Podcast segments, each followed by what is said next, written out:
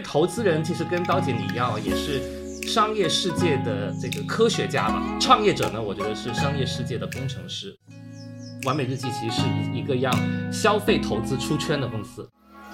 但是你会发现在社交网络上，你要得到一个能出圈的爆款，你是需要有很大的情绪的加持的。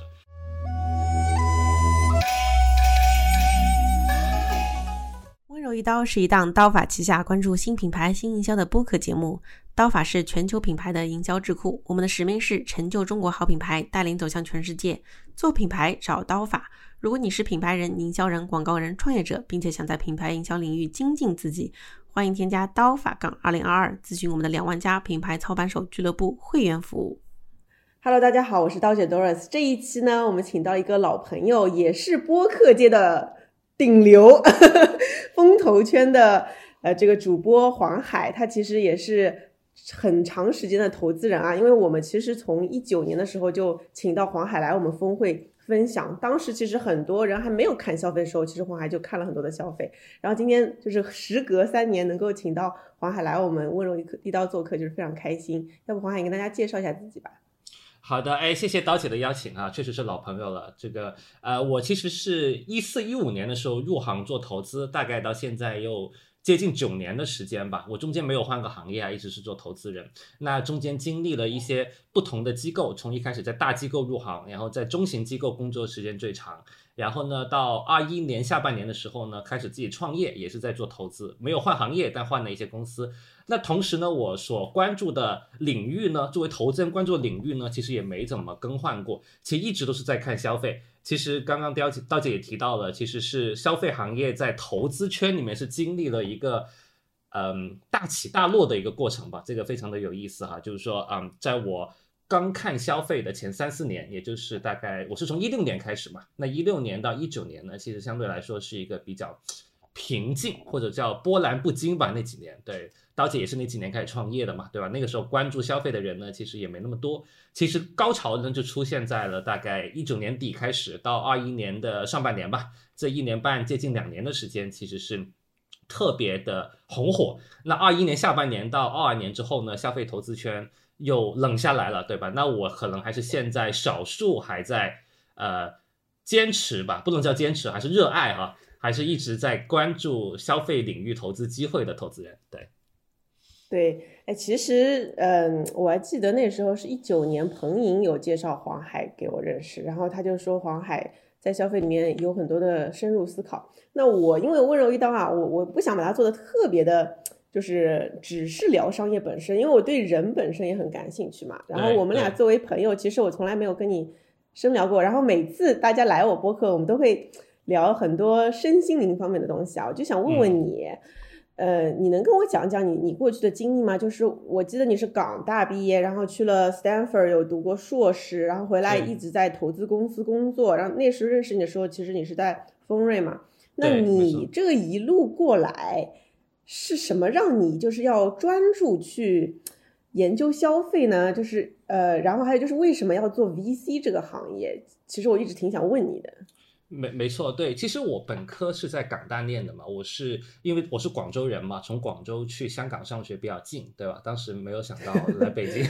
觉得都是讲粤语的，所以所以本科去了。但其实我发现我不是很喜欢那种啊金融环境的工作，因为其实虽然大家很多人说，哎，那你现在做投资，那投资不是金融吗？但可能了解我们行业的人都知道啊，其实我们做早期 VC 投资的投资人，其实工作跟金融其实搭不上干的，其实是完全没关系的，可能。这个数字啊，什么 Excel 的模型啊，其实我们都做的很少，因为其实呃 VC 更多来说，其实还是一些定性的思考吧，对定量的东西会相对很少嘛。那我会发现当时在香港的那个比较高端白领圈的那个氛围嘛，金融圈的氛围就不太适合我，所以去了 Stanford 呃读呃研究生。那研究生的时候，其实我会发现，其实硅谷的文化还是。挺啊吸引人的，对吧？其实创新创业，然后呢，就是嗯，很追求这个自我的这个这个成就嘛，对吧？然后也很向往自由跟创新这样这样的氛围。那但是呢，会发现呢，啊，华人呢留在美国工作呢，其实很长一段时间呢都是做码农。对，这个是一个最顺理成章的一个发展。那如果想做一些跟商业本身比较相关，我觉得刀姐也可以有类似的经历。我不知道你从美国回来是不是也有类似的想法，就是在美国做跟商业相关和。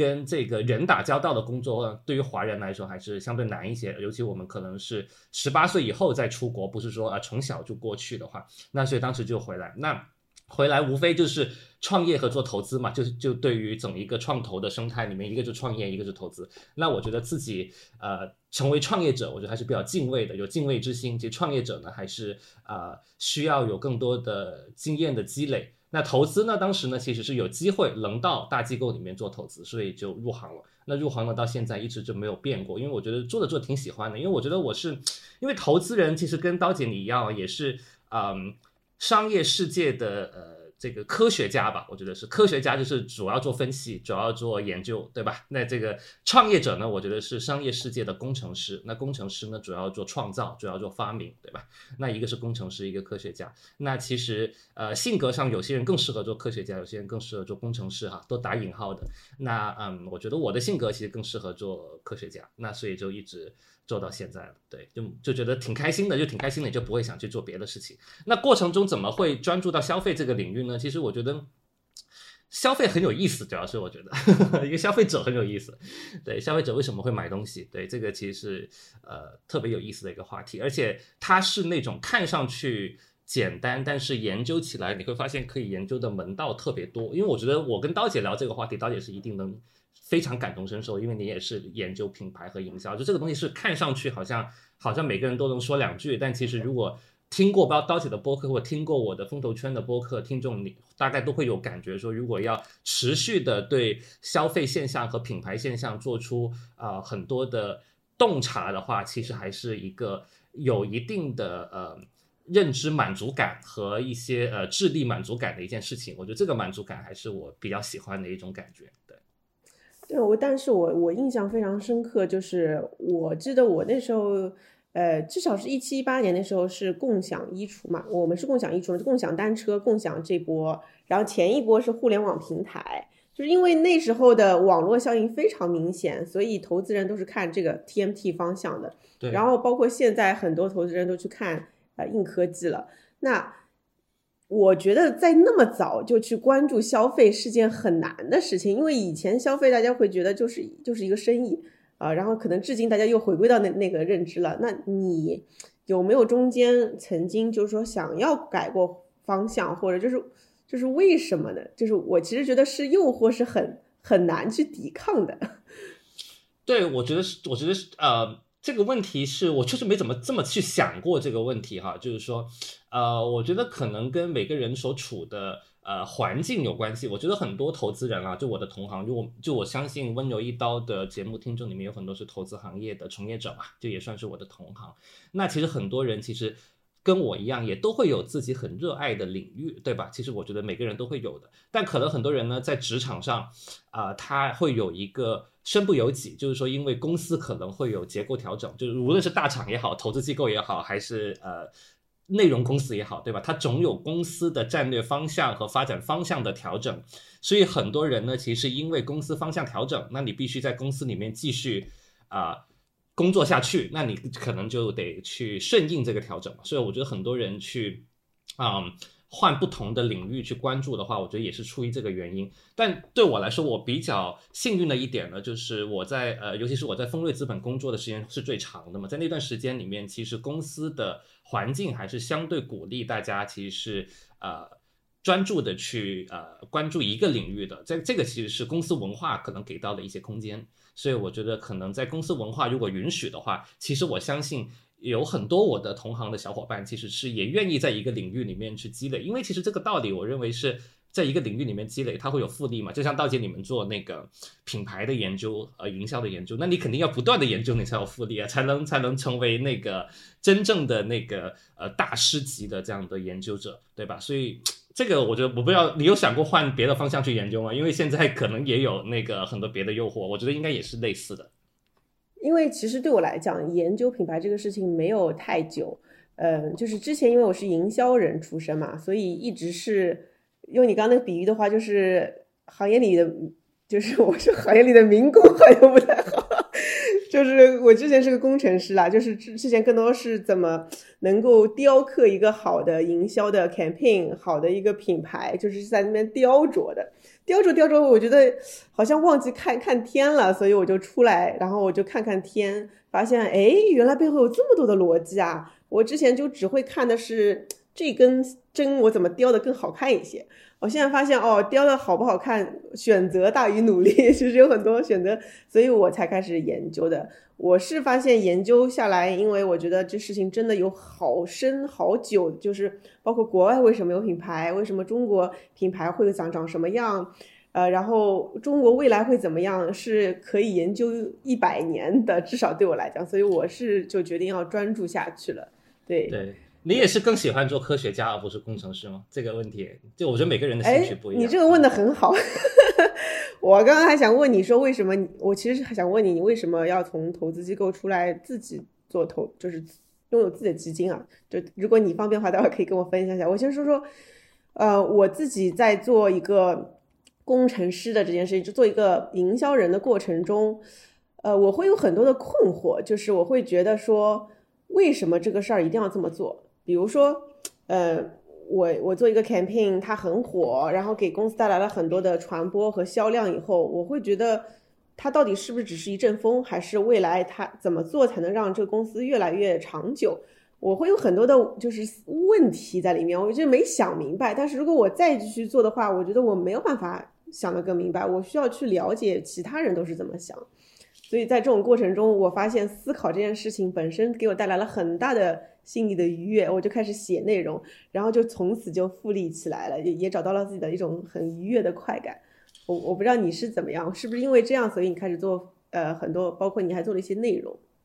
对，就是你会发现哈，就是这两类人哈，创业者也是我平时在呃创业呃在做投资过程当中经常打交道的啊，跟创业者跟 CEO 去打交道嘛，我会发现不同的人他获得自我满足感的。来源是不一样的，这点我觉得是我越来越深刻的意识到啊。如果说做投资和刀姐你做呃内容和研究，包括我也做投资和内容嘛，这个其实这类人的满足感呢，其实是来自于我对于这个世界的认知有了一个拓宽或者加深，对吧？我是来自于这个满足感，就是呃。我得到了一个之前不知道的一个呃思考的角度，或者说我看到了一个洞察，可能我以前没想到，我就很开心，对吧？这个开心是一个内在的开心，吧？对对对。那对于 CEO 来说，对于刚刚那个刀姐你说的，如果你是一个 CMO，对吧？你是大公司 CMO，你肯定会把这个营销的 campaign 把它执行出来，对吧？你得到了用户，你得到了成交额，公司发展了，对吧？它就是一个执行出来了一个做成了一件事情的那个满足感。所以那个做成事情的那个满足感，就你看到那个收入哗哗哗的在涨，对我相信所有的消费的 CEO 应该都会从中得到很大的一个快乐，对吧？从那个自我的角度的快乐，不一定只是一个纯粹商业的事情。那我们的满足感可能就会来自于啊，这个对于一件事情有了更多的一个认知啊，这个我觉得可能不同的人可能要先知道自己是。哪哪种人？那我觉得就回到职职场发展这个问题上，我觉得我自己就是做了这件事情之后，发现其实我确实就是这样的人，所以就一直做下来嗯，那你要不要分享一下？我从来没有在私下问过你。对，就是为什么你要，就是你现在自己在做基金，其实也本质上来说也是一种创业吧。嗯，对，没错，它也是一种创业。这个我当然可以分享，这没问题。我觉得这个所有的行业都是一样的，就是有些行业呢，它天生是需要更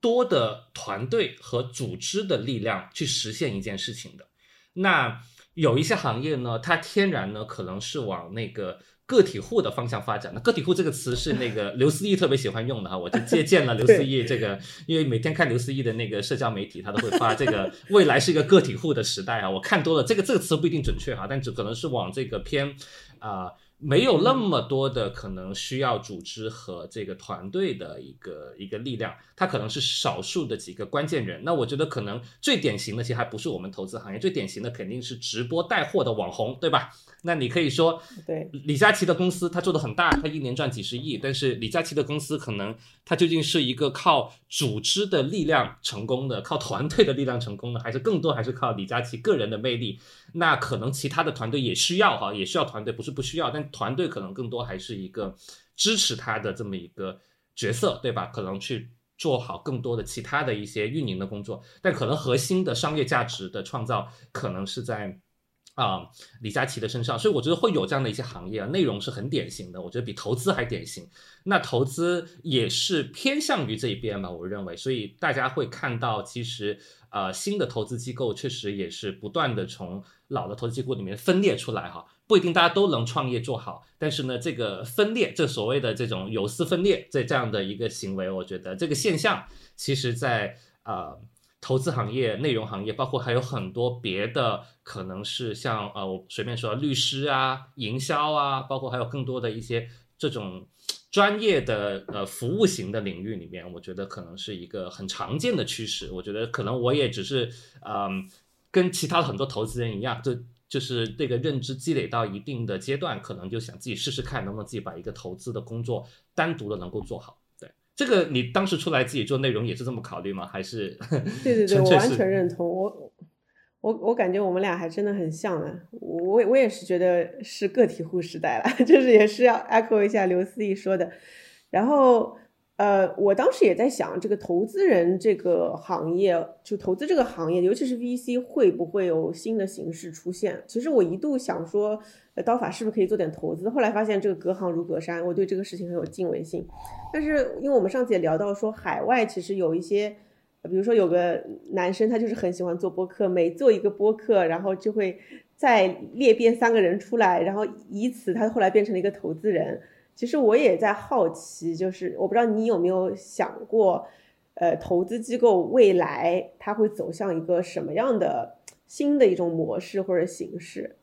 像美国的状态，其实我也研究了很多。美国有很多投资人，嗯，确实是以不能叫很多哈，会有。能看到一些成功的案例，是他靠内容为抓手，就像你们一样，先做内容的那个内容，不不不，不管是播客还是呃博客，因为美国很多的投资人和创业者还有写博客的习惯，就有点像我们国内的公众号这样子的哈。那所以其实通过内容，然后呢去营造自己在行业里的一个影响力。然后这个完全是内容公司的一个发展思路哈，但其实我营造完影响力之后，我可能不是像很多内容公司一样接广告变现或者卖货变现，我可能还是更多的做一个呃基金来去把我的这个认知变成一个投资的一个专业性，然后去去实现这个商业闭环的。那国内这件事情要实现起来呢，比美国要困难。这个美国的好处是因为美国是。啊，我们不是资本主义嘛，就开玩笑说，美国是真正的资本主义，所以美国的那个啊，做投资的各种的限制啊，包括各种的，嗯，啊，资金的流动性啊，可能都会更好一些。所以其实这条路在美国是比较呃通畅的。在中国，我可能也会在探索一些内容跟投资怎么来结合，但现在我觉得没有一个很明确的呃一个答案。啊，但是呢，我觉得就是呃，投资仅仅是被内容所影响的其中一个行业嘛。但我觉得有更多的行业，其实大家已经发现了，其实通过做内容作为一个抓手的话，其实是啊，比投资其实更容易实现闭环，对吧？其实你周周围对吧？随随便说也是什么律师啊，什么营销服务啊，这些专业各种的专业服务，就通过内容来去呃获得用户，然后再形成一个交易的闭环。我觉得这件事情在今天的中国就是非常的呃。欣欣向荣了，应该说，这也是为什么个体户这件事情最近一两年被大家讨论的这么多，是因为你得有一个自己个人获客的抓手，你才能做个个体户嘛。这就大家都不知道你怎么能做个体户呢？对，所以我觉得这个是我觉得对于很多人来说，今天要去创业的一个很重要的一个呃做法吧，就是通过内容来去吸引他的那个垂直的用户，然后再去结合结合他的专业领域再去变现，这样子。完全同意，我我完全同意，我也是看到这个机会。我记得那时候我跟高张的就是我的投资人范总，我不知道你跟他有没有聊过范卫？有有有，范总也是很好的朋友，范总的很多的见解 对我的帮助也很大，因为范总自己投了很多内容项目嘛，所以他对这方面也是有很深刻的认知嘛。对，对他他就是认为内容它只是一个呃入口，其实背后有很大的机会和商业模式。我也是这么觉得，但是我觉得好像中国的这方面的就是还没有到那个阶段，就是我自己是觉得。它不应该只有卖货、接广告、卖课这些模式，它应该后面其实是可以重新颠覆很多行业的呃这个链路的。但是我现在也在探索过程中，我觉得还它还需要一定时间。主要是卖货、卖课和接广告这三者，已经对于很多创作内容的人来说，已经足够赚钱了，是吧？所以就是我们做的事情都偏 to B 嘛，就是内容偏 to B。刚刚说的那个比较呃。呃，赚钱比较快一点或者多一点的，在现阶段来看，都是偏 to C，对吧？其实偏 to C 这个，我觉得中国是很发达的，无论是卖课还是卖货还是广告。但中国可能是内容跟 to B 的结合，我认为是相对国外来看，尤其是美国的话，相对没那么成熟。所以我觉得我跟刀姐都算是在这条路上去做一些呃探索的。我觉得这个会比较有意思，因为其实 to C 中国的发展。永远是很快的，对吧？永远可能比美国还快，因为美国还没有出李佳琦这样的带货的顶流，对吧？这个，嗯，但是在 to B 的领域，因为美国很成熟，所以我认为在刚刚我们聊的什么通过播客去募资啊这些方式，其实在中国没有出现啊。我认为，但但在美国已经有了。对，先做播客的，纯粹就是做播客的，然后再去实现一个认知的影响力之后，再去做基金。但在中国 to B 的这个闭环要跑通，我觉得要比。好像比美国确实是要难一些，对。所以我觉得我们选择做内容加 to B 的，其实特别怎么说呢？打引号冤大头，就是很多人都会跟你说哦。所以我们还聊过要不，我们还聊过要不要转 to C 的内容，对吧？这个这个问题我们还聊过这个，因为 to C 你会发现明显在中国是特别的有明确的商业模式的。但是我记得是也是你跟我说的，就是你会比较小心的去。呃，做一些类似很典型的一些 to C 的内容的一些呃博主的一些做法，例如说去呃呃接一些 to C 的广告，例如说是直接甚至卖货，对吧？这个我觉得背后我也是很想知道你是怎么考虑这个问题的，一直还是把自己比较清晰的会想往 to B 的方向做，而不是直接做一些更加看上去容易的商业模式吧，就接广告和这个卖东西。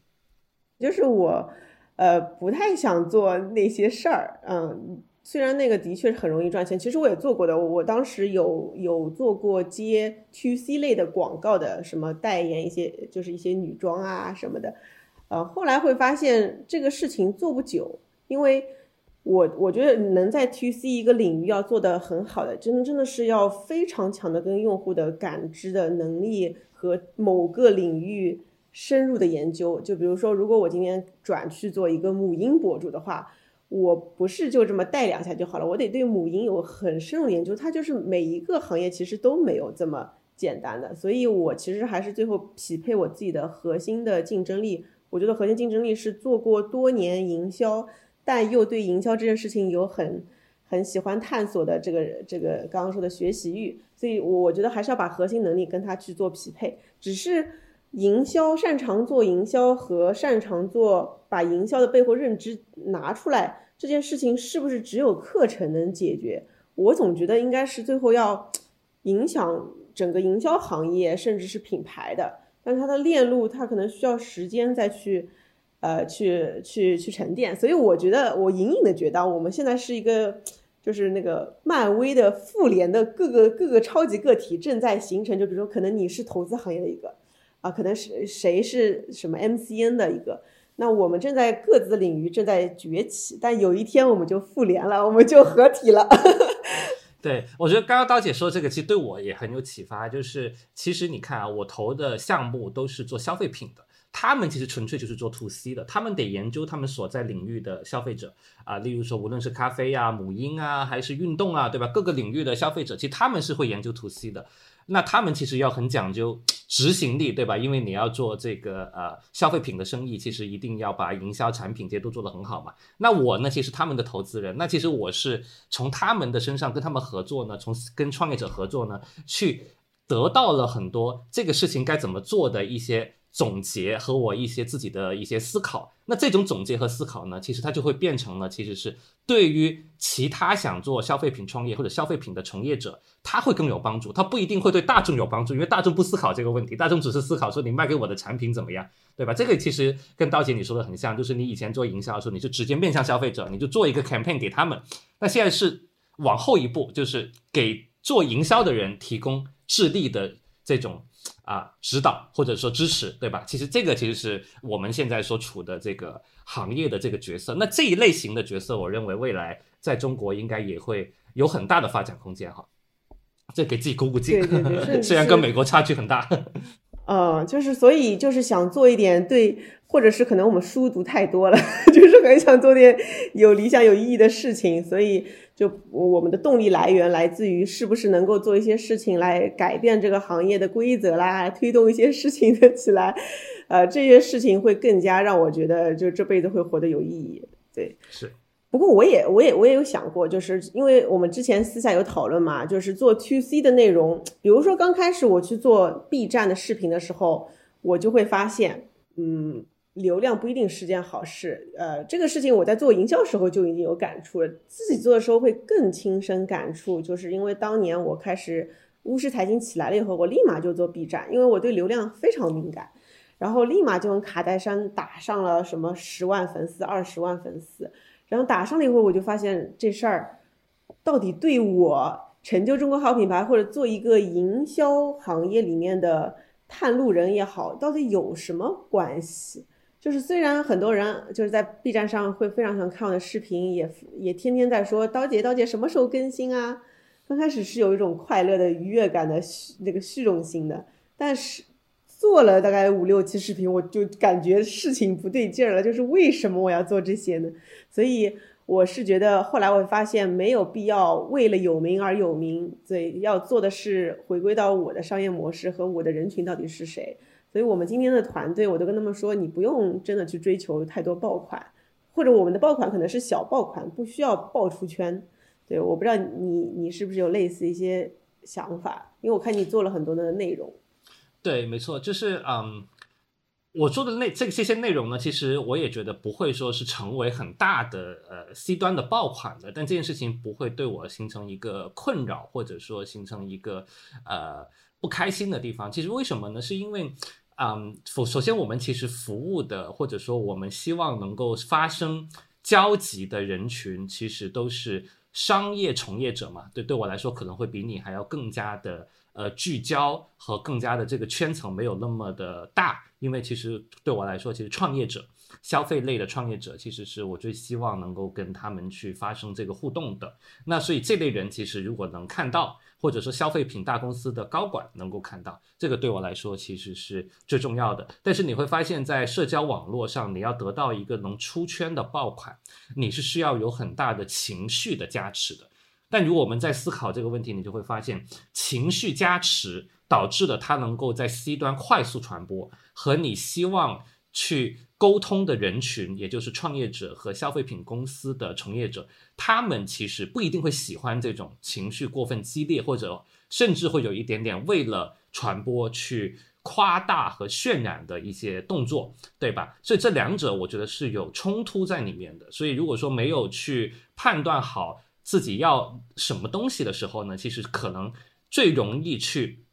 指引我们去做事情的，可能很多时候就是。哎，播放量、粉丝量，对吧？就这个事情呢，就会变成了很容易，因为它太清晰了。这个呃，B 站、抖音、小红书都直接给你写在主页上，对，每个人的主页都有你的粉丝数，都有你的播放数，这个都写在上面的。这个产品设计其实就是他们为了让呃这个每一个创作者在心理层面上都得到这个驱动嘛，就给你写在上面了。所以这个数据是高是假，呃，是是是高是低，对吧？你一眼就能看出来，对吧？那其实你会发现，也不是所有平台都是去驱动这件事，都是想创作者不断的去做这件事情的。你会发现，呃，微信在这方面就做的很克制哈。你说我们扯远一点，就是说，其实你看微信公众号和视频号这两个产品啊，微信团队在设计的时候，它是没有把创作者的粉丝量这个数据公开出来的。大家有没有留意到这个细节哈？就是说，其实这是唯一一个平台这么做的，在我在我现在的印象当中哈，就是说。这个做法其实是看上去是一个很细节的做法，但它背后其实我觉得会有很多的思考在里面，对吧？当你公众号跟视频号不把这个粉丝量放出来，让所有人看到，对吧？你只能创作者在后台你还是可以看到啊，后台看到这个没问题，但是其实不是所有人公开都能看到。其实你在心理暗示层面的话呢，对于你的这种传播量啊，你是不是爆款，是不是出圈，这个心理暗示的压力就会低很多。所以我觉得，其实我是呃想明白这个问题之后呢，其实我觉得这种对对于我们创作者而言，对于就我同时是投资也是创作者嘛，就其实这个心理暗示呢，就大可不必给自己加那么多的这个枷锁，对吧？就还是想清楚自己的人群，你要去做的跟他们去沟通的时候，一个正确的这个内容就好了。对对，这就就像当年我们就是创业，肯定都想要拿一些什么一线基金的。呃，背书和投资，今天你也想明白了，这些都是浮云，做好自己的生意才是最核心的。是的，对，而且我觉得做内容，我得到一个更大的一个开心的地方呢，就是我在跟呃消费品的创业者去沟通的时候，因为他们自己其实是肯定要在。呃，抖音、小红书、视频号、B 站上去跟他们的消费者做沟通，就刚我们说的 To B 跟 To C，虽然我们做的偏 To B 一点的内容，他们肯定要做 To C 的，对吧？这个对于消费品任何的公司来说，现在你逃不掉，而且你呃消费品公司自己去做内容的能力，肯定未来只会变得越来越重要，对吧？因为我还思考过一个问题，就是说，究竟未来消费者在做消费决策的时候啊，他会更多的受 KOL 和博主的影响呢，还是他会？更少的受这些人影响，就现在这些博主和 KOL 对于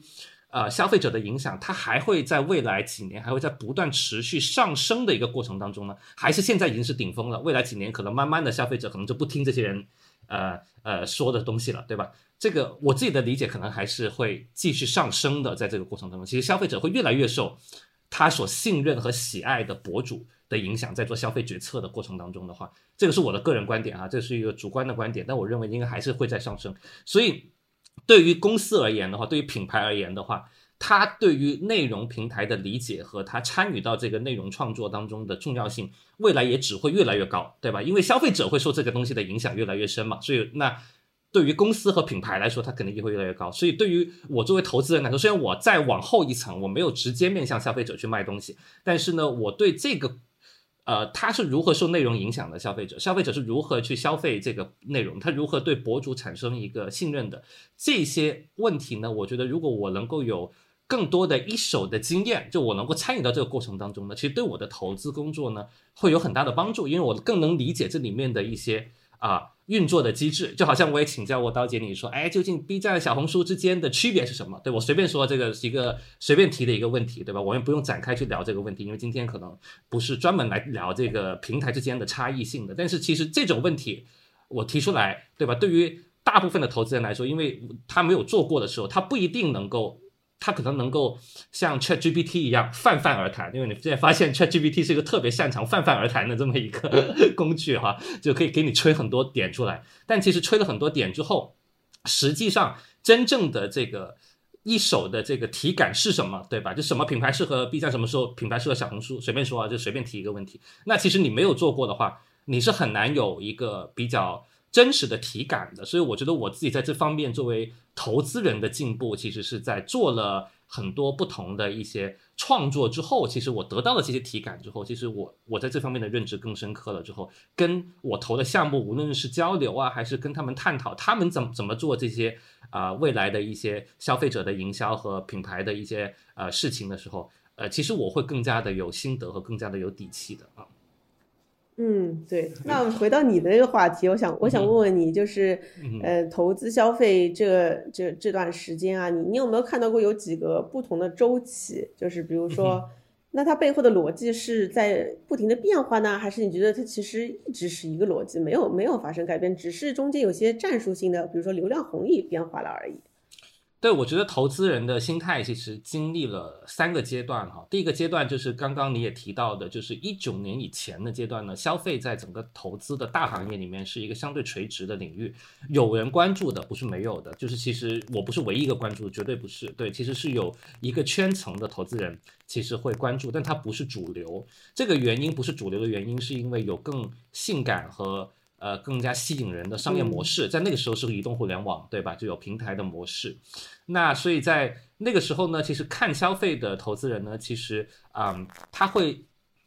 嗯比较。注重的可能是产品啊、供应链啊，其实那个时候我们已经在探讨这些问题，包括品牌的塑造啊。但其实这些问题的探讨呢，它其实在投资圈里面也并没有出圈，也并没有成为这个投资人的共识，因为投资人还是喜欢用网络效应啊，对吧？爆炸式增长啊，对吧？双边平台啊这样的角度去看待很多的行业和领域。那一九年开始出圈呢，其实我觉得跟当时啊整个。呃，社交媒体有以抖音为例，这个崛起，对吧？其实是非常大的呃相关性。然后当时也出现了一些标杆的公司，当然完美日记是这里面非常代表性的一家公司啊。我到现在还觉得完美日记其实是一一个让消费投资出圈的公司，对吧？就用用做内容的话来说的话，其实消费投资如何在投资行业里面出圈的呢？其实就是因为完美日记当时的爆火，对吧？那其实这个爆火的过程呢，会让大家。有一个这样的一个想法，在一九年的时候，就是觉得说，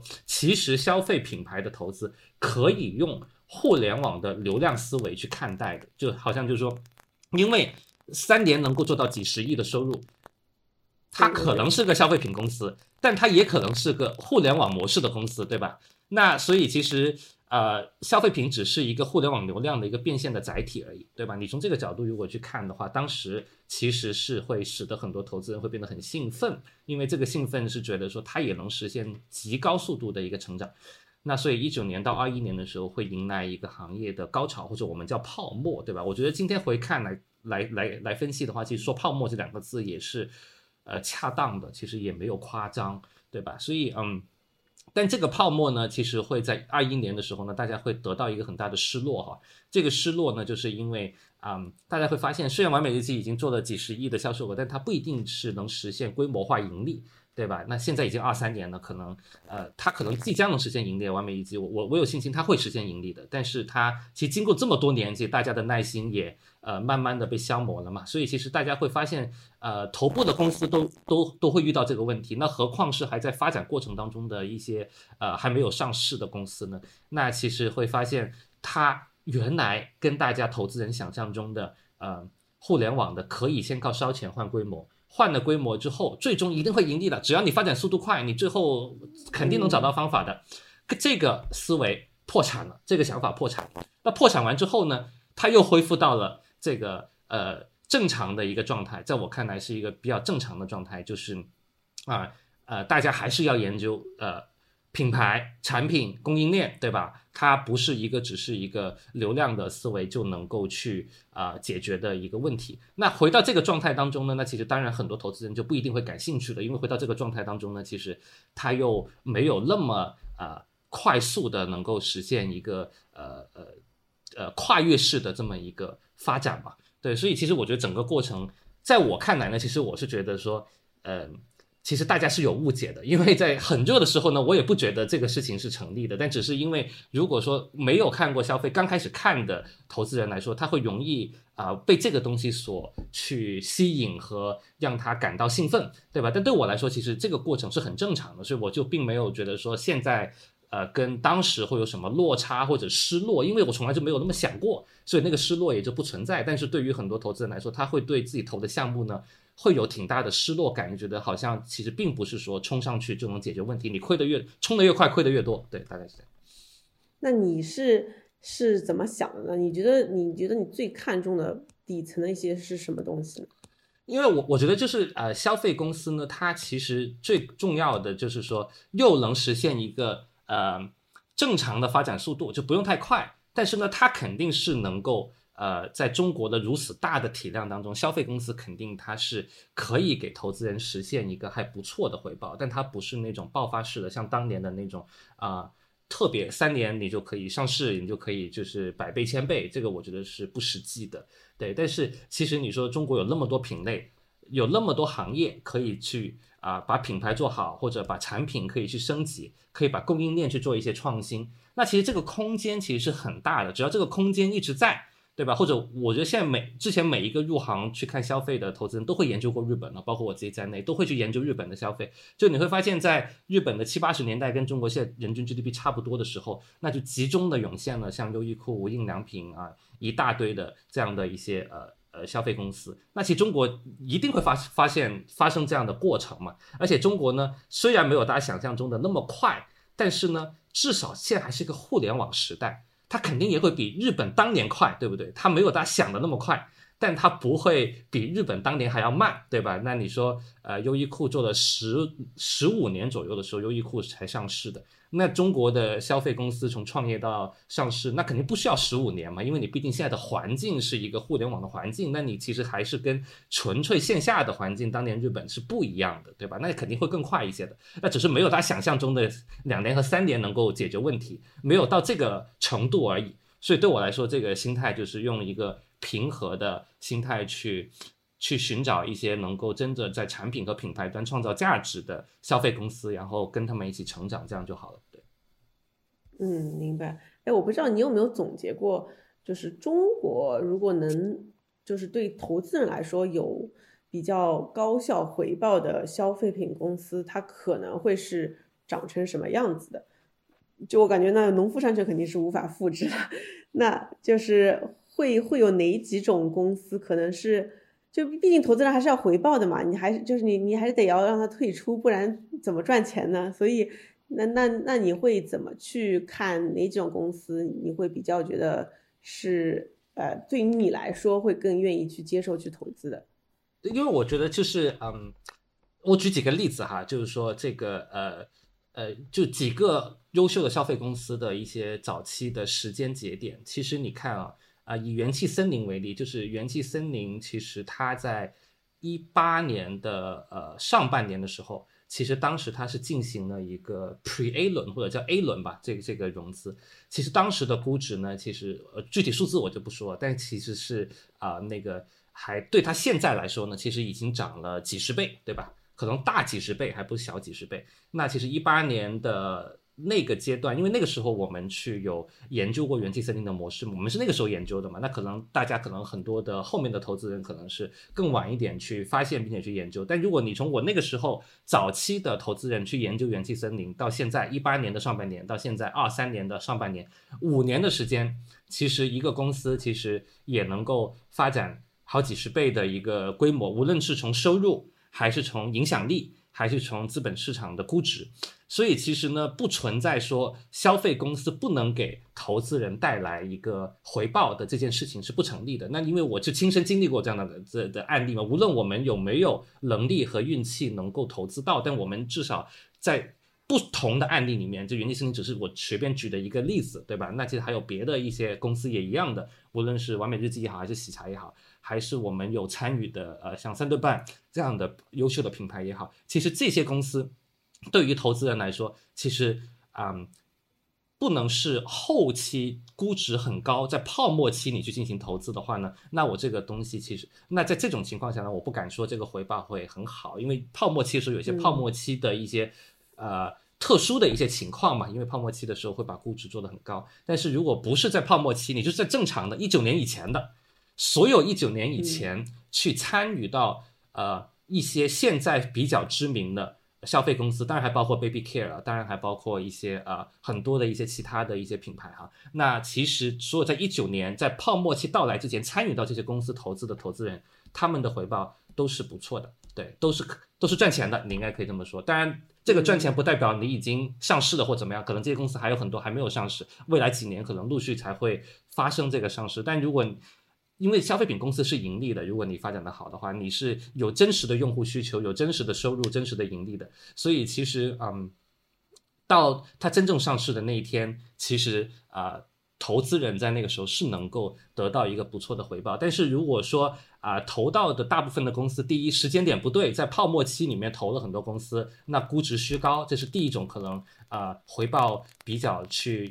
呃比较不好的一种状态。那第二种状态呢，当然就是说啊。真正的好公司在所有的消费品公司里面也是相对来说是一个小比例，这个比例不会太高，所以在这种情况下呢，你会发现，嗯，如果是没有投到那个优秀的那十家、二十家公司的话呢，那其他的公司确实在创造回报上是比较差的。但是这个问题呢，是所有行业都一样的。任何一个行业做投资呢，都是那十家、二十家那个行业的优秀公司创造了绝大部分的回报。互联网时代今天的呃消费或者说别的行业都是这个道理。所以我觉得它嗯不是一个消费行业的特殊性。嗯，哎，你投的项目里面，你有哪几个创始人或者项目，你觉得是你自己投呃说起来，就是你先回忆起来是特别骄傲，然后他们有很多特质。其实你是觉得非常稀缺或者很容易，你觉得它更有潜力会成的。我我知道三顿半吴俊肯定是一个，就是你也可以跟我讲讲当时你是怎么看中他的，然后还有什么其他的项目你是比较印象深刻的吗？对，我们可以先聊一下三顿半的呃创始人吴俊哈，就是说，嗯，其实具体的关于三顿半怎么做品牌啊这些战术的拆解，我觉得大家去看那个刀法的文章就可以。对我已经写过很多了。对，你们也写过很多，我知道你们也很喜欢。投资人角度。对，你们也很喜欢这个品牌，对吧？就是，嗯，我也自己很喜欢，我从吴俊身上学到很多东西，所以我觉得我不需要再去重复啊，大家已经有分析过的战术层面的一些拆解啊。其实我就只讲一个点，其实是我觉得优秀的品牌创始人给我的启发和打动我的地方，其实就是你会发现，呃，它是一个完全。自内而外的事情，就是做品牌是一个自内而外的事情，是因为其实你要在中国的商业世界里面成功啊，它不一定是要靠做品牌这一条方式的。就好像我随便举个例子哈，就没有不尊敬的意思。就蜜雪冰城的成功肯定不是一个所谓的做品牌的成功嘛，对吧？那但是人家很成功啊，人家非常的大呀，做的非常的好啊，对吧？但人家也是一个极其优秀的消费公司，所以我只是想说明，就是你在中国要做成一个商业的公司。其实有不同的方式，对吧？你可以供应链很强，你可以加盟模式很强，对吧？你可以有很多别的一些强项，但其实你靠品牌力这件事情，在中国做成一家消费公司呢，它既不是唯一的方法，它更不是最快的方法，对吧？它可能也不是效率最高的方法，对吧？但是呢，它可能是一个最可持续的方法，对吧？我认为它可能是最可持续的一个方法。所以对于啊做品牌的创始人。典型的像三顿半的创始人吴俊这样的创业者呢，他在思考问题的时候呢，啊，其实他会有一些自内而外对于品牌的一个呃毫无保留的第一性的拥抱和理解，对吧？这个所谓第一性的意思就是说我做品牌不是为了。一二三四五的某一些考虑，对，例如说这个一二三四五可能是一啊，这个用户复购率高；二呢可能是啊什么那个我的利润率啊毛利又更高，对吧？这一二三四五就是那个做品牌是为了一二三四五。那如果你你要想这个一二三四五的那个做品牌是为了什么呢？它就不是第一性，对不对？它不是第一性的话呢，你就不能自内而外的去去拥抱这件事情，因为。而且我想说，你你不是第一性的时候，你不去拥抱它，你也有别的方法，你可以效率更高，对不对？这个是存在的，在在尤其在中国的商业环境里面。哎，对我最喜欢。那但是呢，好的品牌的创始人呢，他如果一旦自内而外的去拥抱这件事情的时候呢，他会比较的，他很自洽，就他很自洽，就会他会觉得说，他的公司、他的品牌和他的产品呢，其实都是创始人的一个。表达，而这个表达是很稀缺的。就这种品牌产品的创始人的这个内外的自洽的这件事情呢，我认为是它是一个很稀缺的资产，对吧？它其实是会呃，它很独特，它很难被取代，对吧？所以这个其实是呃，我从投资三顿半的这个过程当中我能学到的一个东西。这不是说投资人给他的一些套路，或者说他看了呃这个呃很多的。战术的拆解之后，他就能够变成这样的创始人和打造这样的品牌。他一定是自己本来就是这样的一个人。对我不要，因为你对我懂你意思。我用我自己话翻译一下啊，就是我觉得很有意思的。你你你提提醒我了，就是你知道，就很多人会过来问我们说，呃，就是为什么要做品牌？然后呢，其实它这个背后有一个生意，其实是品牌作为一个工具，就是品牌作为一个手段。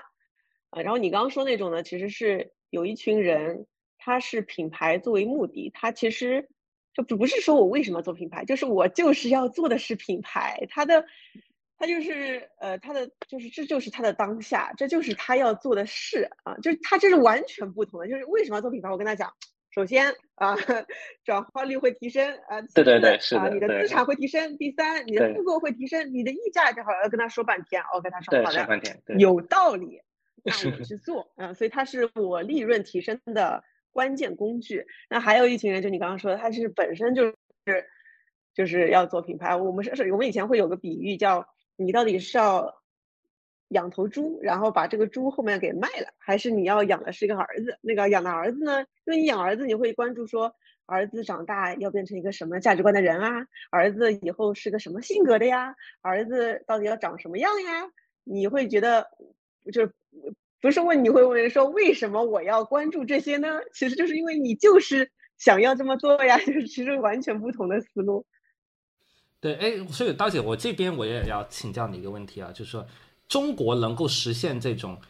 品牌自内而外，是他第一性原理的，他不会再问啊，这个是为了哪一个战术层面的目的的，这种创始人肯定是我认为从投资角是稀缺的。但你应该研究过很多海外的案例哈，我也看过你关于 Lululemon 啊，还有一些别的品牌，海外，而且你也在海外工作生活过，在全球范围内，其实是不是，尤其是欧美发达国家。这样的品牌的公司，这样的创始人会不会更多呢？就是为什么他们会，就是未来中国会会向这个方向发展吗？其实我前两天刚录了一个播客，是跟奶糖派的创始人，呃，大白，呃，然后聊，我其实非常的感动。我我聊之前就是觉得他们是做大杯，呃，就是大罩杯的内衣嘛，我就是觉得他可能是定位原理吧，找了这群人。后来聊下来，他说。嗯，他说就是首先大罩杯，你知道它其实是人群里面就百分之四到五，可能在也过去啊，现在可能更多了。然后其次，这个码特别长尾，什么 D E F G H I J K 啊，这么多码，然后所以其实是个吃力不讨好的事儿。但他为什么要做这件事儿呢？就是因为他的老婆和他周围人都是被这件事情深深的困扰，而他发自内心的想要。解决这个问题，因为如果你要真的做内衣生意，你肯定是找的是那个 最大人群的那个。所以听到这样的，每次听到这样的创始人跟我讲的时候，而且他就是这件事情做了八年了，一直在做这件事儿，我就是觉得啊，中国绝对是会出现更多这样 使命型创始人的，绝对会。只不过中国就是就像我们明明可以做 to C 的内容卖货和。赚大钱，对吧？赚快钱的，就我们非要跟跟做点内容做 to B 的，就人群又很少，为什么会有我？我该给自己脸上贴了很多金，就是，其实就是说，你想要就是颠覆，就是你想要做的一些事情是解决一些社会问题吧？啊，我觉得解决一些社会问题，所以我觉得当时就是过去中国这么快速增长，有那么多钱放着。啊！你不去做，我说我就是不去做那个赚钱的，我就是要做那个难的，这是不是很很很反人性的？所以我觉得这本身来说诱惑真的太大了。然后我觉得海外，因为毕竟也是经济增长也没有那么快了。其次就是社会责任感这件事情，真的真的发自内心的就影响了消费者。就比如说前前前两天你不是也在我们那个刀法峰会 Oatly 的老板说的，他说中国。因为因为海外燕麦奶其实是跟很多颠覆牛奶有关系。他说中国真的注重这些环保啊，社呃社会意意识呃社会这些 social responsibility 啊，其实都是九五后、零零后 Z 时代，啊，那么随着 Z 时代，我我那天就在算啊，Z 时代可能现在是还是刚刚毕业不久，那到二零三零年、二零三五年的时候，他们就变成社会的中流砥柱的时候，那这时候的品牌。他们屁股决定脑袋，就必须要关注社会责任。但是他们如果又是假装关注社会责任的话，嗯，就很容易被看穿。因为现在消费者很敏锐，就你到底是做一个噱头来骗骗我的，还是你持续在真的做这件事情，一看就能看得出来。所以我觉得这时候就会产生一个很好的一个，就是倒逼倒逼品牌，然后来筛选出那些真的在关注一群人，持续为他们解决问题的。那群品牌就会慢慢的得到更好的经济回报，但是现在因为这群人就是他们虽然很爱，但是他们只能可能在舆论上发声，他们没有那么多的经济实力去去为了他们的理念。你没没发现最近很多的这种社会舆论的事情都是九五后、零零后，他们非常有正义感，而且他们的思想跟国际绝对是接轨的，反而是我们这种八零九零中间的人，就是八零后到九五前，可能就是我们还有上一代的一些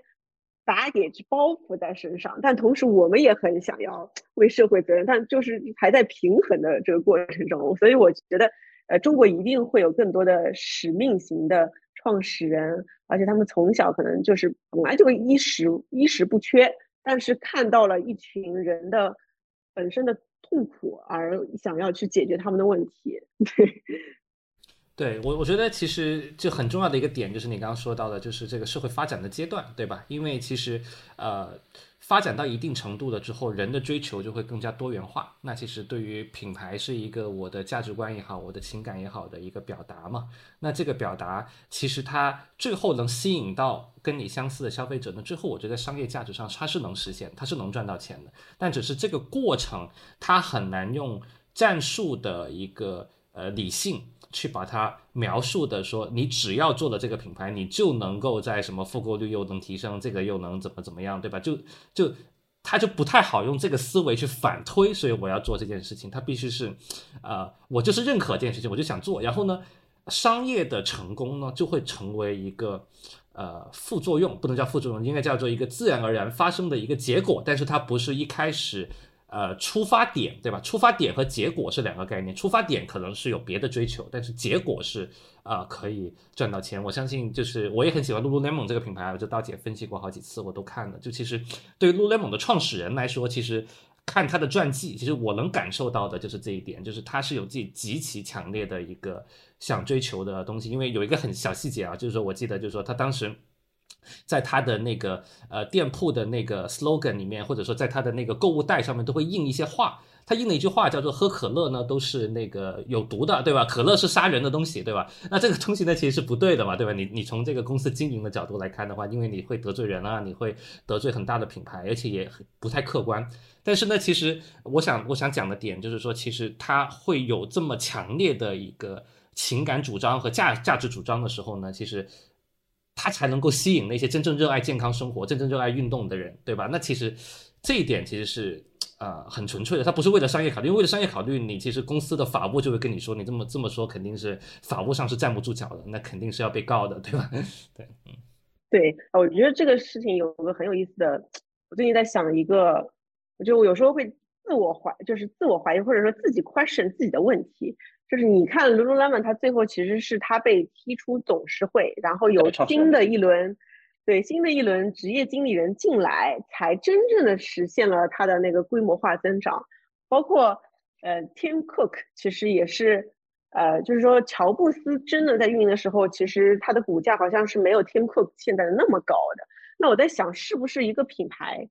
它的势能转向动能是一种必然？就是比如说。可能是需要有一个品牌创始人在前期拱这个势能，就慢慢的垒那个势能，然后但最后的商业化变现，可能是需要另一群人来把它给变现了，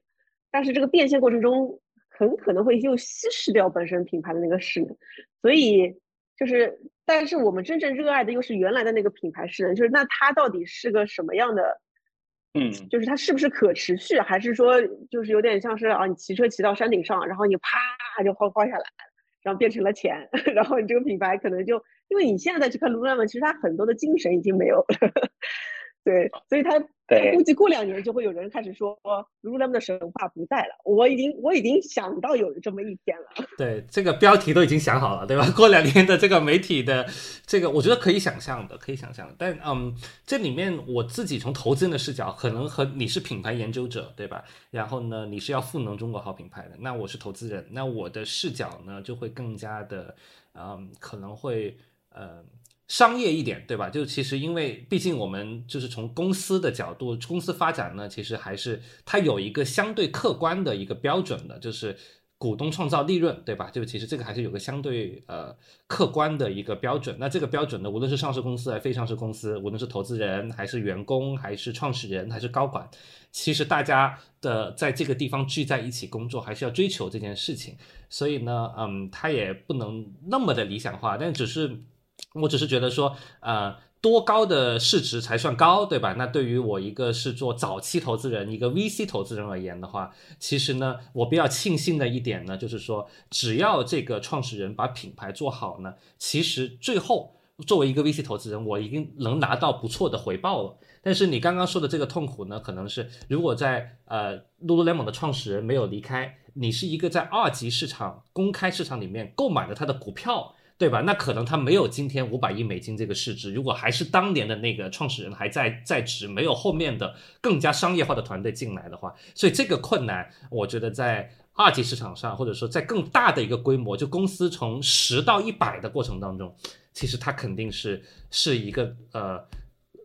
有一些矛盾点的地方，对吧？这个我觉得是你会思考的问题。那对于我来说的话，可能零到一，一到十，其实这个矛盾点是没有。激化的，或者说这个矛盾点是没有爆发的，甚至它不是矛盾，它是相辅相成的，对吧？就是应该得有啊，Chip Wilson，就是这个 Lululemon 这个创始人这样的人，他才能实现零到一和一到十，不然他一上来就是职业经理人了，零到一到十他都实现不了，对吧？那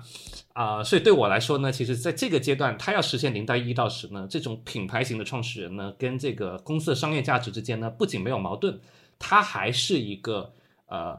呃。就是它是更好的能成就它的商业价值，对吧？但十到一百的过程当中呢，可能慢慢慢慢的很多的呃，因为这些创始人像 t r i b u s o n 这样创始人，看他的自传，我感觉他也不喜欢管理，他也不喜欢去去做一些特别的日常经营的动作。那他其实还是这个公司上市到了今天之后呢，从个人的财务回报呢，他他也还是最大的股东之一嘛，他还是得到很很好的财务回报。所以我觉得从创始人的角度呢，他是很自洽的。就是说，他最擅长的那一段，零到一到十，他做完了，他离开公司，但他依然是公司很重要的股东。那有更好的职业经理人进来，把公司做得更大。然后呢，他在这个过程当中呢，他可能又不用去做一些他不喜欢的一些日常管理的一些事情，但是他又能够享受到公司进一步发展的一个回报。就我觉得从创始人，就是我们经常跟创始人打交道嘛，所以我们觉得从创始人的角度。其实他是也也不矛盾这个事情，其实啊，这也也也他也挺开心的，对吧？如果乔布斯还在世，他如果现在不做 CEO，让 Tim Cook 来管，乔布斯可以做一些新的事情啊。我随便假设，随便说，那是不是乔布斯也很开心，对吧？因为乔布斯肯定也能受益于股呃苹果的这个这个商业上的这么如此大的成功嘛。所以我觉得应该应该整体来说还是还是那个呃相容的部分更多，然后那个呃。就是那个互斥的成分更少吧，我我个人感觉，嗯，我完全同意。我待会还想问问你，你有没有什么其他的印象深刻的创始人，他们的特质是什么样的？不过你刚刚说的时候，我特特别想到，我之前在看那个 Shoot Dog，就是写狗，我当时觉得 Phil Knight 才是真牛，就是 Chip Wilson，虽然我夸过他很多啊，但是 Chip Wilson 他的弱点也太明显了，就是太自我为中心了，自我，太自恋了。但是 Phil Knight，你看他就是这本书，你看他这本书的撰写，你就能看得出来他的就是他的城府有多深。他里面写到自己都是说，哦，我当时太害羞了，我当时太内向了，我我都不好，我都做的不好，多亏了我的团队，才有了我们今天。他整个人就是把自己放在一个很低的位置，就是一看他就是一定能做一个非常长久的生意的那种品牌创始人加管理者，就是觉得他的格局非常的大。而且他能从这个书里面也不停的知道如何 position himself，但是像 Chip Ross 在里面书不停写，你看我多牛，你看我多牛了吗？他们竟然把我踢出去了，他们是不是脑子有病？就是我，我就特别搞笑。是的，我觉得其实这里面就是也是另外一个很重要的点，就是刚刚我们说的那个零到一、一到十、十到一百，可能对于一个品牌、消费品牌公司，它需要的那个管理者的那个能力项不一样，但没有人说这个能力项不能是同一个人在他的不同的阶段，他。迭代出来的，它可以发展出来的，就没有人说这个是不可以发生的事情，这个是完全有可能可以的。那只是在呃，可能在 Lululemon 这个案例里面，它更偏向于就是创始人实在是太自我了，他没有这个迭代的意愿，那就换人嘛。但如果说创始人有这个能力和意愿的话，其实创始人从零到一百都是他来做这个掌舵者的话，那这件事情也是很好的一件事情啊。对，我且我觉得这个，所以他就能。他在人生的这个自我的迭代和发展当当中，他就打开了一个更广阔的天地嘛。就我我一直相信人是应该，呃，不断的迭代的。虽然可能一开始你有某一些执着的追求，但慢慢慢的你也可以去看到更广阔的一些可能性。对我觉得其实这个是我自己做投资人也是一个 很大的一个满足感的来源嘛。就看到创始人在做公司发展过程当中的一些个人的成长和变化。就像你说，就人的成长和变化也是一个非常。呃，吸引我的一个地方，对，嗯，那那那你有看到，就是说或者有什么失败的经历吗？就是你觉得哪些项目你投了以后，你其实是后来反思，觉得哪些点其实是你自己看错了，或者在人的范围上判断也可以。对我就不说名字了，因为好的公司我们肯定是可以直接说名字，然后然后去讨论。但是如果没有做好，那这个肯定就不太需要去呃点名批评哈，打引号的这个不需要的。那但是我可以跟你分享一个，我们投资人投项目发现项目经常如果发展的不好，一个消费品牌，它通常来说会犯的一个最典型的共性的错误是什么？这个错误呢叫做我就只讲一个哈，因为这样可能比较简单直接一点。这个错误呢，叫做没有把握好节奏，就没有节奏感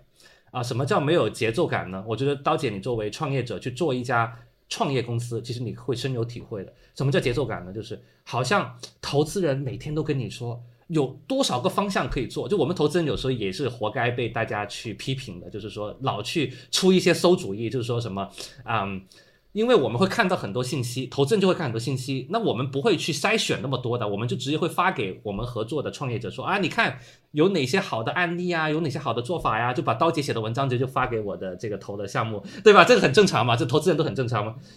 对对对，那因为你你就是因为很多我们做研究的或者说写文章的话，都会打开很多的可能性和一些思考，但是对于创业者来说呢，我逐渐的发现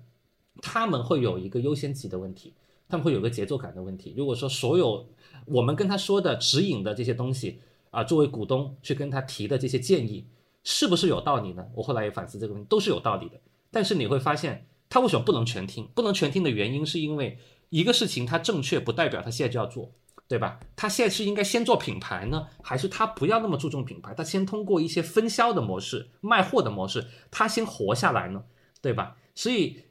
他活下来之后，他如果有办法能够融资上一个台阶，得到更多的资源，能招到更多的人才之后，他能做的事情会不会在明年会变得更多？在那个时候，他再做一些更加品牌的事情，是不是更加合理呢？对吧？所以这个问题其实是我也是积累了一些呃好好好几年吧，接近十年的一个投资经验之后，我逐渐的意识到，其实呢啊。一个项目的成功呢，其实很大程度上就是要在它合适的时候，先把当下最重要的那件事情做好。如果你产品还没有达到 product market fit，那无论如何，你这个消费品牌公司，其他的都是虚的。你不要去讲别的，对吧？三顿半能做好，也是因为它其实产品本身是过硬的，是有创新的，在这个基础上打造了一个品牌的体系，对吧？那不是说你产品都还没有得到很好的用户的接纳。呃，用户的反馈啊，你就去做更多别的事情，对吧？所以其实节奏上来看的话呢，通常来说，第一步我认为就是是在流量的呃这个红利有流量红利的时候，就是考虑流量怎么去先拿进来，对吧？在初始的流量至少对吧？然后呢，还有产品先把它做成一个呃呃过硬的，就能站得住脚的，再把这这个生存问题解决了，然后第二步再去。看更多的可能性，有些商业模式呢就要往品牌的方向多思考，有些商业模式呢就要往供应链的方向多思考，对吧？这个可能不一样。有些商业模式呢，就是对于，尤其是我，我有时候也会看一些服务行业，对吧？像餐饮这种服务行业，就要在管理上多思考，对吧？因为你管理是很重要的，所以在不同的商业模式，你要做不同的。呃，这个重点要提炼重点，对吧？要知道自己的那个核心要解决问题是什么，在当下。那我觉得，对于，所以这就是能能解释为什么消费品公司很多时候，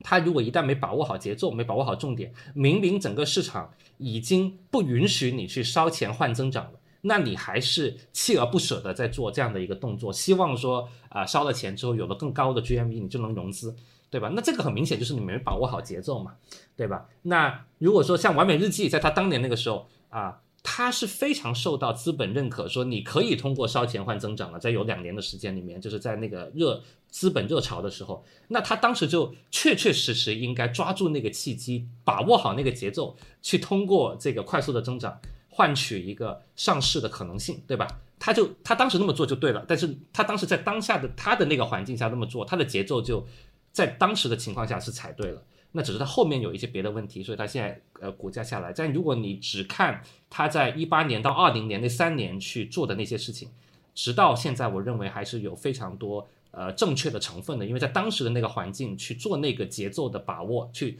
呃狂冲，就是就是狂飙一轮，其实是对的，在那个对对吧？就其实你从我从投资人角度来说这么看，你可能从品牌角度不一定啊。那我完全但是你嗯。那你后面如果还这么做，那可能就不一定对了，对吧？所以我觉得，呃，对于一个创业公司来说，很需要这个创始人有一个比较好的直觉，他会在非常纷繁复杂的信息，无论是投资人给的、员工跟你说的，还是这个合作方说的啊，你应该怎么做，哪些事情是可以做的，对吧？就有很多这样的信息，那你要去通过你的直觉、商业直觉和商业判断，知道说现在要做哪些事情是对的。那其实通常来说，我会发现一个消费品公司。他如果能把这件事情能够重点分清楚，做好那个执行力到位，他通常来说不一定就能上市，不一定就能让我们实投资人实现退出，但他大概率不会就这么死掉的，对吧？因为消费品公司不会那么容易死掉的。就如果你有那个产品的那个 product market fit 的话，有有人来买你，只是你增长快慢的问题。那你就做一个一年几千万的营收的一个生意，对于消费品来说，在中国算很小的，但是你可能就会有。一个几百万的利润，我随便说，那你那你公司也不会死掉啊，对吧？死掉来说，通常来说就是节奏没把握好，就可能狂飙一轮，然后冲下山，然后就死了，就大概是这样的。嗯，哎，我觉得你说的特别有道理，我特别特别认可。It's all about timing。其实，哎，其实它就很像是，因为我我自己也算一个小创业者嘛，我觉得它其实就很像是一个，你就是在开车，就是你叫它掌舵手是有有道理的，其实就是。这个环境很变化的时候，你到底开一档、两档还是三档？我记得有个前辈跟我说的，我我特别就跟你说的其实很相似。他就说，其实创业你要像一个猎豹，就是你不，你平时的时候你就不要动，你你不要动太多，你就跟你们投做投资大概也是这样吧。就你如果一直在动，其实你消耗掉了很多能量，你其实就要那边稳住，然后但看到关键那时候的时候，你就啪的一下就就要冲出去，然后去把你该做的事情给做掉。然后还有就是，其实就创业第一天的时候，其实是没有太多资源的。那你要做很多事情，你也做不了。关键是怎么把这个资源聚焦分配在能做的事情上，让它能形成更大的势能，然后再做下一步的事情。真的是，我觉得他要考验两件事情，一个是对自己的 逼数，对自己见自己，就是跟自己自己的核心能力到底在哪儿。是要很清晰的知道的，就是如果一个人一旦对自己没有点十三数，他可能就会乱动，就动错了。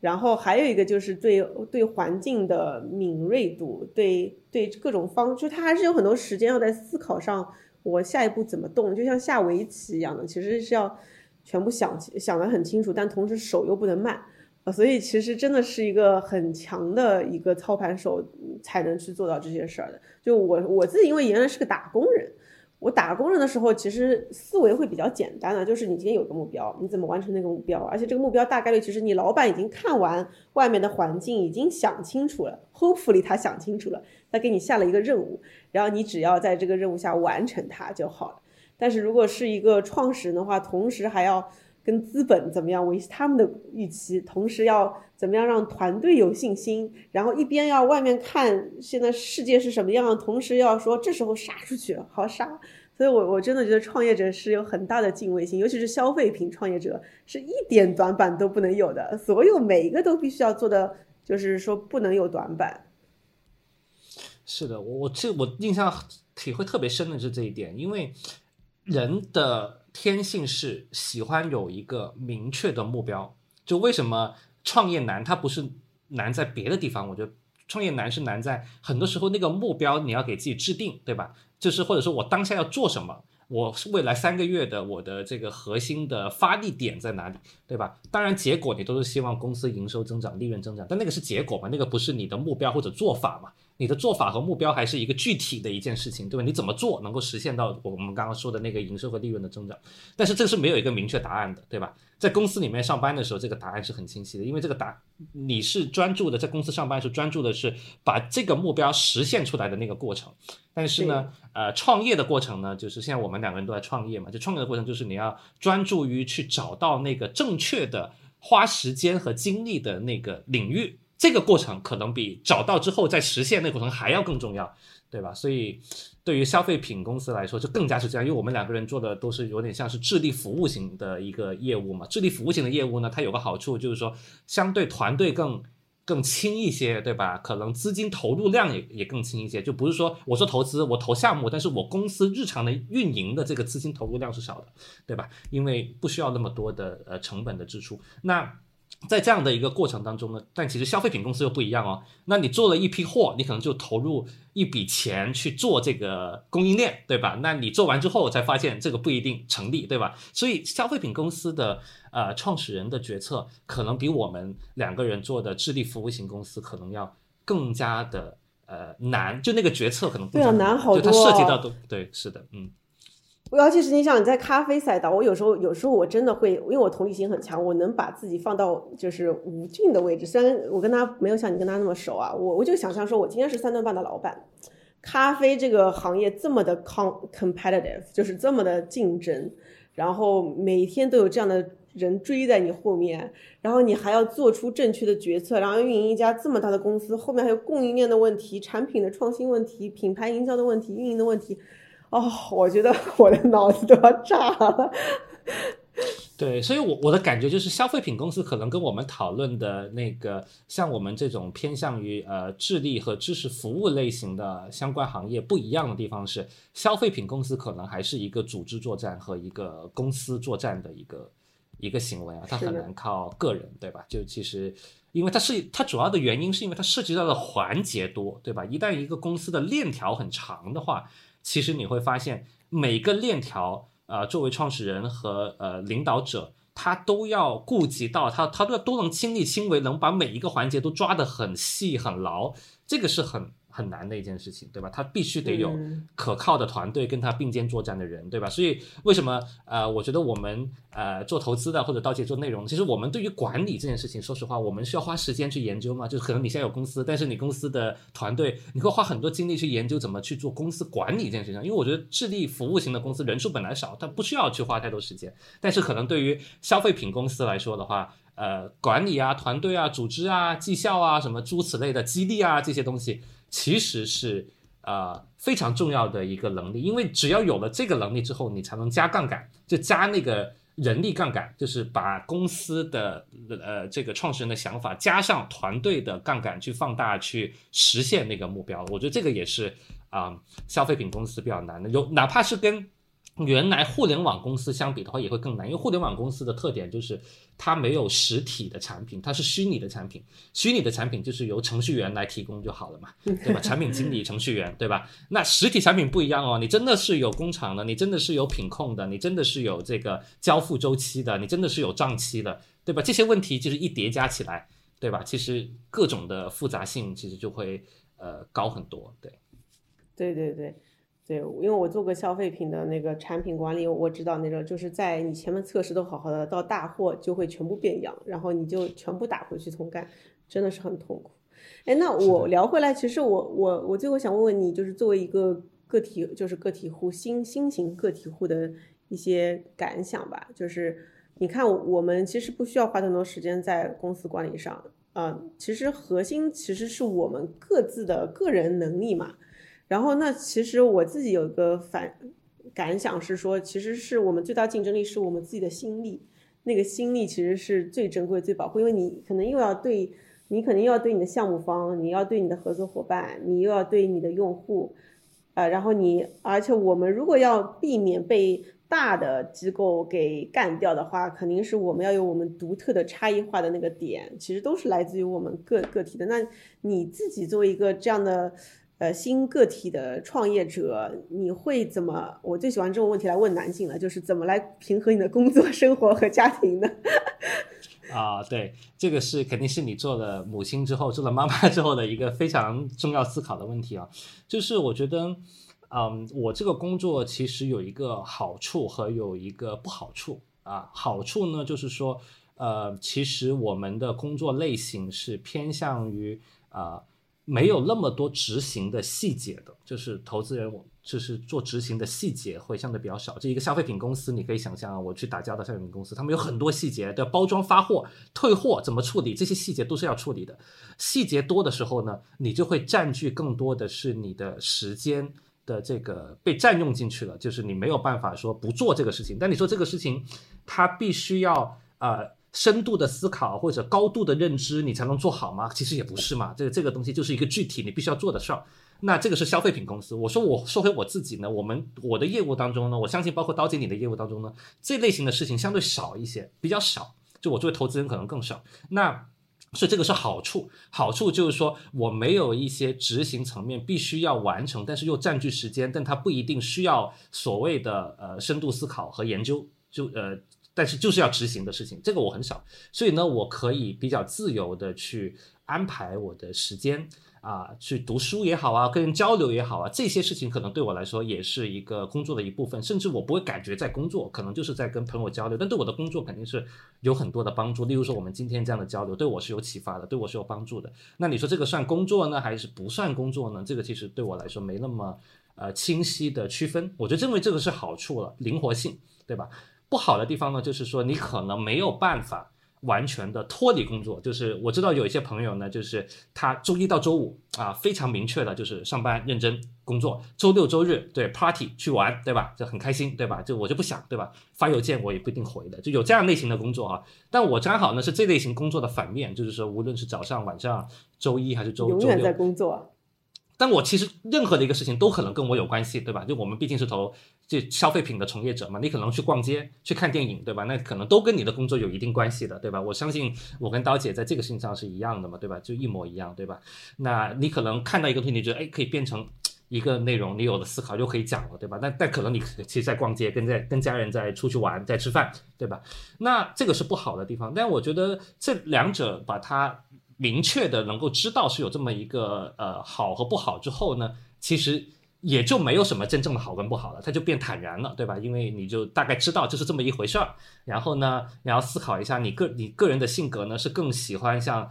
呃明确的工作时间，但下班了之后我不需要管了，还是说更喜欢我现在这种状态呢？我想来想去，就我也上过班嘛，我在机构里做投资的时候不也就在上班吗？那这个。是那个状态和现在状态比哪个我更喜欢呢？对吧？那想来想去，可能我自己还是更喜欢现在这种啊，随时也在工作，但可能随时也呃不一定需要去去呃就在工作，对吧？就这两者之间是很模糊的这种状态，我已经适应了，我发现，然后我发现我也喜欢了，然后我也愿意自己自驱去给自己定目标了，对吧？那慢慢适应了之后，我觉得就。就好了，因为其实它的好处就是说，你要去陪伴朋友、陪伴家人的时候，其实因为我没有那种在很明确的那种时间的规限，其实在这个方面其实反而也是灵活的，所以我觉得我是觉得是这个生活是我比较适合我的。我不知道这个刀姐，你听完我讲之后，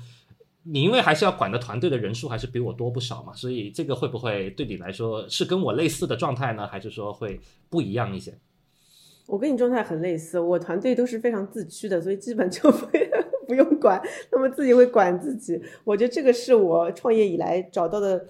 我最好的一个 tips，就是如果我是一个很很不管能管的人，就找自己能管自己的人，就是不然的话大家都累，他们会觉得你你怎么不管我，我也会觉得你怎么不会管自己呢？所以就是 compatibility 兼容性还是很重要的。对，明白，嗯。哎，那我问你啊，投资人，我因为我曾经有想过，投资人，我觉得关键两件事嘛，一个是要判断的准，一个是要投得进去嘛。嗯，你会不会觉得，因为我我看到过有两两种类型投资，一种是类似于像你啊、风叔啊，我我很喜欢你们这个类型，就是其实是思考会很深的，然后就是不只是说要快速找项目，更多的是说我看准了，我想清楚了，好的，我会去找，呃，比较坚定。那还有一型类型投资人呢，其实在我看来是资源型投资人，其实就是说他更多的是，呃，会非常擅擅长搞资源跟关系，就是能够花更多时间是跟这个项目方就是聊啊聊啊聊，聊到我能投进去，就是前期就大量海量去找，那可能也不是一个绝对的关系吧，但是我至少觉得是有这么两种类型的人。那你会不会觉得这两种其实本质上又有点冲突呢？就是因为前者更注重的是要研究和思考，其实是更多的是内向型，就是就是我其实就有这样的问题啊，因为我我发现我是个很内向人，我喜欢自己看书研究，但是我的工作性质让我不得不要去见很多的人，见的时候我就觉得哎好痛苦好痛苦，但是又 觉得我不见人，我就要落后了吗？那那你会怎么？我觉得投资人会更大的问题，那那你怎么你怎么处理这件事儿？啊，我觉得其实实际的情况呢，就是说，行业如果说越热，投资行业的呃资本热度越高，我这样的性格的人呢，其实就越难受，是因为热度越高的时候呢，竞争越激烈。那其实刚刚你描述的我的这种类型的人呢，其实在今天这个市场环境里面呢，相对来说他会更自洽，是因为其实啊。喜欢搞资源的人，他已经到了别的行业去搞了，对吧？因为 他他有更，对吧？他他可以搞别的事情，对吧？因为一般来说，你描述这种状态呢，他其实。就是我觉得这个没有贬义，是因为通常来说，这类型的呃投资人呢，他的执行力都会非常强，他一定会是一个很讲究执行、很讲究效率的这样的人，对吧？就有点像我们在分析品牌创业者的时候的品牌型的，还是你是流量营销型的，对，有有点像这种感觉，不一定一样，但是有一点这种感觉的一个一个对比哈。那所以他们一定会知道下一个风口可能在 A I G C，可能在 Web 三，他他一定会去那边去去去去运用它的优势的。因为这个就是一个自洽的过程，我认为这个东西没有所谓的价值判断，没有所谓的高下判断，它就是一个自洽。当你自洽的时候，你就会发现，哎，其实我的这个能力用在了那个方面，它的效果更大。那我肯定就是现在哪一个领域更适合我去啊发挥我的能力，我肯定就要去发挥嘛。那这样我才能创造更大的价值嘛，对吧？那对我来说，可能我的这个性格其实它就比较适合呃。坚定的去做一件事情，对吧？那这个就比较适合我，我就我就更自洽，对吧？那其实其实我觉得是最怕的是在自己的性格上面去做了一个不太适合自己的一个呃事情，对吧？那这个就不自洽的时候，你就发挥不出来自己的这个真正的这个能力，对吧？我就刚刚听你描述完你的状态之后，我也能感受到这一点，就是说，其实你们做营销智库，那肯定研究和内容是最重要的，这个这个。东西嘛，核心嘛，那所以你的这个呃自我的特征，那用在这个事情上，用在研究和内容输出上，那就符合你的性格特征，那就是自洽的，对吧？那这个自洽，我觉得就是业务跟人就自洽上了，我觉得这个就很好嘛，对。好的，非常感谢黄海的分享。最后我们。回归到了，还是找到自己自己的特点，然后找到自己自洽的地方，坚定的做一件事，好像回归的 call back 了。刚开始一直问你为什么，人家都去看 AIDC Web 三，你还在看消费，其实也是因为感觉黄海就是很自洽，从头到尾都在坚持做一件事情，他觉得选择了最适合的事，就不用那么多时间再去消耗或者挣扎，或者是去探索了。对，是的，谢谢刀姐的邀请啊。好，谢谢黄海做客温柔一刀，希望你每年都来我们这儿玩。